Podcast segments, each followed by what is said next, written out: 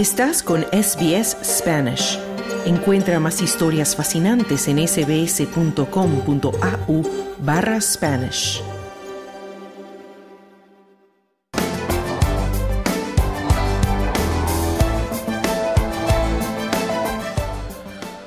Las fuerzas israelíes han asaltado el hospital Nasser de Khan Younis, la principal del sur de Gaza, en lo que el ejército afirma que es una operación limitada en busca de los restos de los rehenes tomados por Hamas.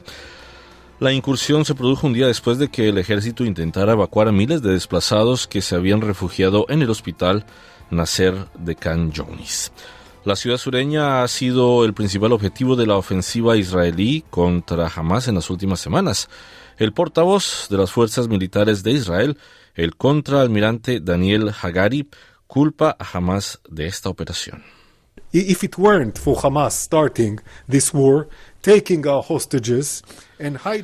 Si no fuera porque jamás empezó esta guerra, tomó a nuestros rehenes y se escondió en el hospital, no necesitaríamos estar en el hospital en primer lugar.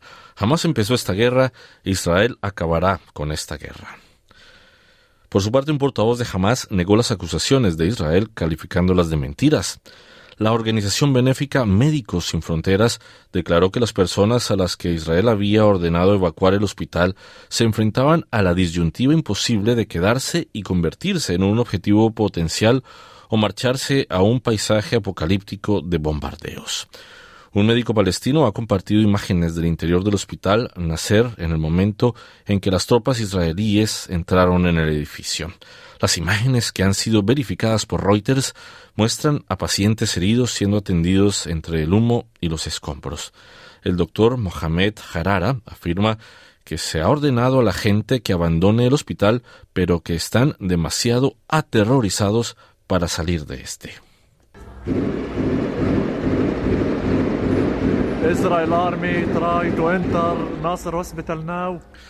Es el ejército israelí que ha intentado entrar en el hospital de Nasser. El ejército israelí ha obligado a mi gente a abandonar el hospital, pero mi gente tiene tanto miedo de que los maten en el hospital y la gente también está demasiado asustada para salir porque el ejército israelí ha rodeado el hospital y no podemos salir.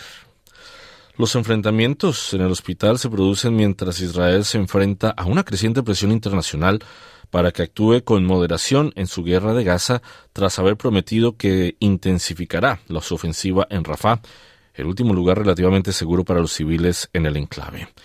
En este marco, los primeros ministros de Australia, Canadá y Nueva Zelanda han hecho pública una declaración conjunta en la que expresan su grave preocupación por el plan de Israel de llevar a cabo esta ofensiva terrestre en Rafah.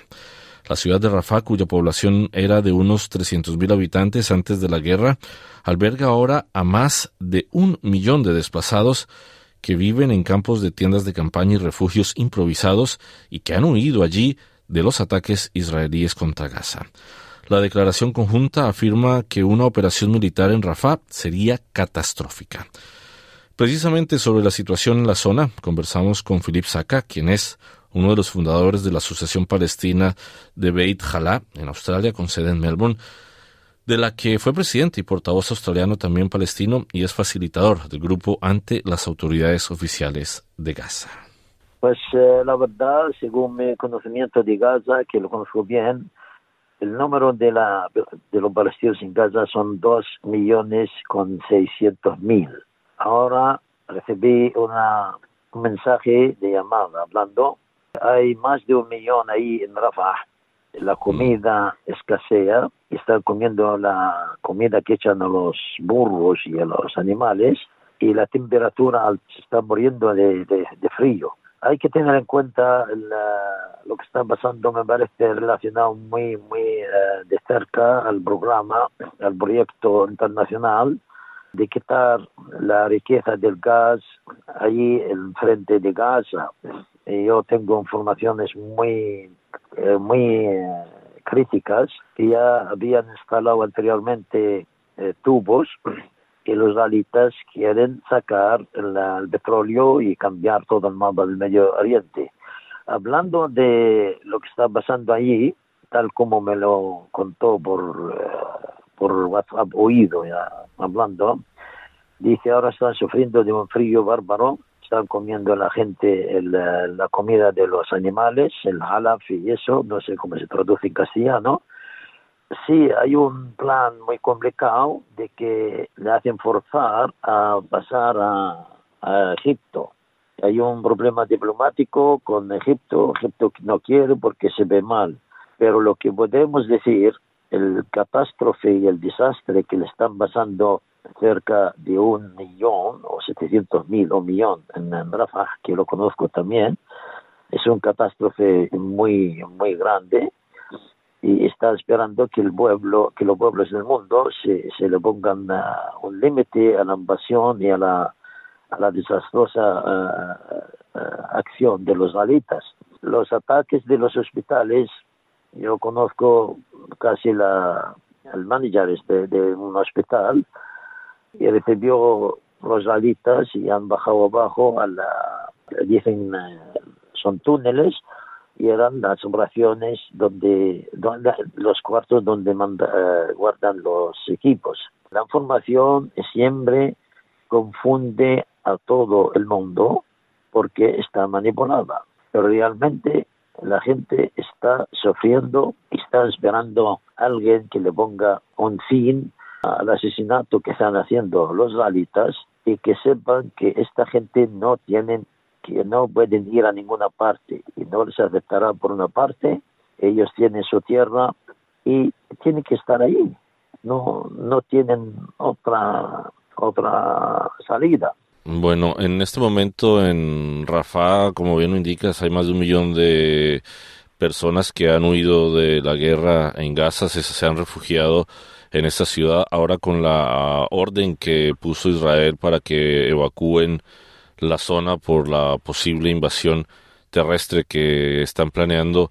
¿A dónde pueden ir? Vos que conoces bien la zona, ¿cuáles son las posibilidades que tienen los palestinos, los civiles, de refugiarse y de, y de protegerse? Pues el, el Sisi, el señor Sisi, no lo quiere porque no quiere carrilar como, como otra otro movimiento de refugiados, porque ya se han refugiado en muchos sitios los palestinos, está entre la pared la espalda de los dos millones y medio, dos millones con seis, son de pueblos y ciudades al norte de Gaza, en Ascalán, en Asdud, en todos los pueblos son de arriba y cada uno tiene el pasaporte suyo desde el año 48. Así que el desastre del, del, del NACBE, la posibilidad de, la posibilidad de hacer otro NACBE, otra catástrofe, está a las puertas. Espero que, que haya algo que intervenga y, la declaración de nuestro primer ministro, que de hecho él fue a Gaza.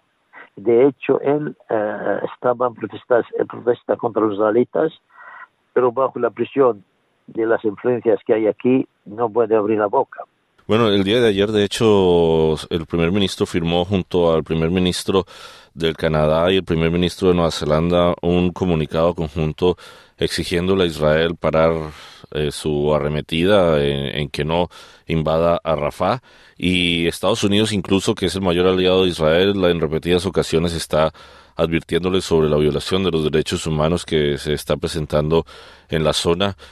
¿Cómo todo este esta presión puede de alguna manera ayudar a lo que está sucediendo y tratar de parar la arremetida que tiene Israel en contra de los palestinos por la excusa de Hamas? Pues eh, siempre el dinero el dólar viene a los capitalistas, eh, viene antes de la, del sentido humano. A ellos qué les importa, pues matarán a un millón y siguen el plano suyo pero espero que la voz de, de, todo el mundo sepa que los niños tienen derecho a vivir y eso de que digan jamás empezó, jamás estaba bajo eh, cárcel y bajo en, prisión, están, están allí encerrados que no podían moverse. Yo estuve allí y nos atacaron y el conductor de la, de la ambulancia que nos llevaba a mí con los doctores nos llevaba con gente, estamos hablando de años para atrás, nos llevaba por gente que tenía que empujar la gente en los mercados. Le digo al enfermero, ¿por qué nos ibas de aquí? Dice, cualquier momento, cualquier momento nos ataca. Y, vosotros, pues aquí estáis, sois uh, huéspedes, son visitantes que no queremos que os pase nada. Yo estuve allí varias veces y nos atacaron, atacaron, mataron a seis personas allí en el, un refugio de Túnez. Y esta vida no, no, puede seguir así. Esta gente es la dueña de casa, la dueña de toda la Palestina ocupada. Vienen de vuelta de arriba. Es un dilema, es un problema muy, muy complicado. Y el, de Egipto no puede permitirse que, que le llegue un millón y pico ahí al, al Sinai, porque no puede carrilar. Egipto no está en situación de, de permitir que se cierre el, canal de Suez, pero a ver, a lo mejor la fuerza del dólar y la fuerza del petróleo y el gas llega antes del sentimiento humano. Esperamos que todo el mundo considere que las personas cuando nazcan, nacen para vivir, no para recibir bombas y ataques de los alitas. No, eso no es aceptable. Eh, esperamos que la, la acción que ha tomado nuestro primer, primer ministro y de New Zealand y de Canadá tenga efecto y, a ver si les mandan comida, porque están están uh, comiendo uh, la comida de los de los animales. Están comiendo hierba.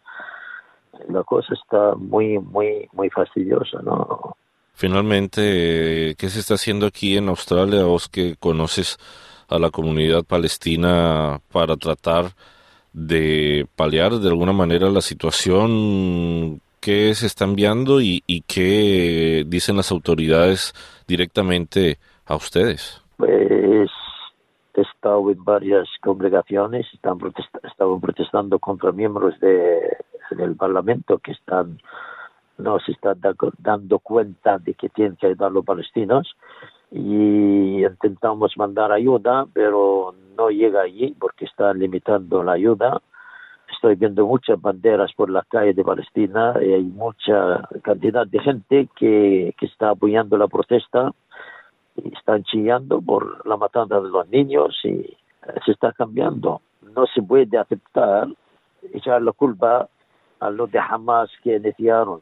Eso es una mentira porque siempre, siempre le estaban atacando. Conste que cuando íbamos con los doctores nos ubicaban un hotel, el Mathaf, de hecho, fue visitado por Carter cuando tenía un árbol bajo el nombre de Carter y a las 3 de la madrugada, a las 4 de la madrugada, eh, escuchábamos tiros y le decíamos al, al señor, ¿qué pasa? Dice, los pescadores, si pasan 700 metros con sus barcos, les atacan y les devuelven. A las 3 y a tres y media, a las 4 de la madrugada, no les dejan ni pescar, ni... Esto, esto lleva lleva años. Así que que digan, jamás empezó toda la, situación esa, la situación seguía de antes. En el 2000, hace unos 10 años estuvimos allí y, y está, está mal, está mal. Bueno, seguimos pendientes de la situación en la franja de Gaza. Philip Saca, muchísimas gracias por haber conversado con nosotros aquí en SBS Audio. Y espero que la voz de la humanidad, humanidad y amistad y, estar eh, detrás de la justicia llegue a todos. Muchas gracias. Dale un like, comparte, comenta. Sigue a SBS Spanish en Facebook.